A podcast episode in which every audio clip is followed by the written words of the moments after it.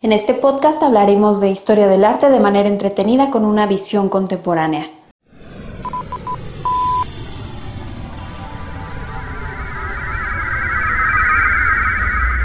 Sepultar el pasado.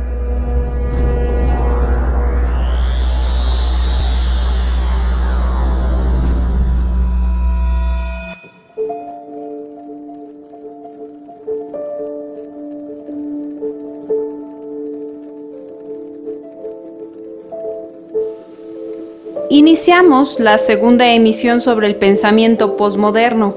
Anteriormente ya hablábamos sobre el personalismo y el narcisismo, que son asuntos de esta época. Se facilita el movimiento gracias a la seducción, todo es cambiante, todo dura poco, es breve y efímero, todo se torna viejo y obsoleto. No hay valores morales universales para todos, predomina una ética personal. Yo determino qué es lo bueno y qué es lo malo. No se toma en cuenta al otro. Son muchas verdades personalizadas en cada uno de los rostros de los individuos posmodernos. La verdad pierde sustancia, ya que todos tienen su propia verdad.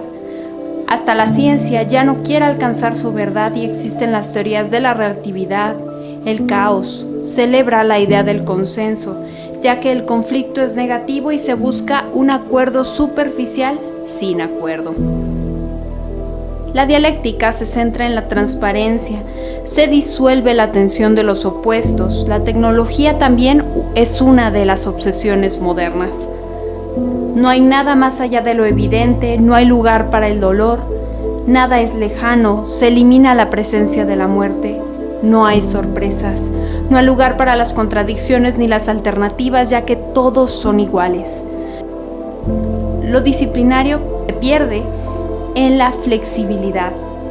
Las normas son precisamente eso que nos permite ser posmodernos. El exceso es el eje rector en muchos de los aspectos. Existe un alto grado de autonomía, hacen lo que desean ya nadie es rebelde porque todos son rebeldes. La seguridad se ve reducida. Son tiempos precarios e inciertos. Vivimos en la zozobra. Es una sociedad de riesgo, insegura en todos los sentidos. Existe un riesgo constante, un error constante. El deber pasa al poder. La sociedad no acepta uno por respuesta. El rendimiento debe ser extremo, hay un cansancio agotador que somete al ser humano ante la búsqueda constante de la felicidad que no se satisface. Todo este caos posibilita y le da sentido al arte de nuestra época del que continuaremos reflexionando en la próxima emisión de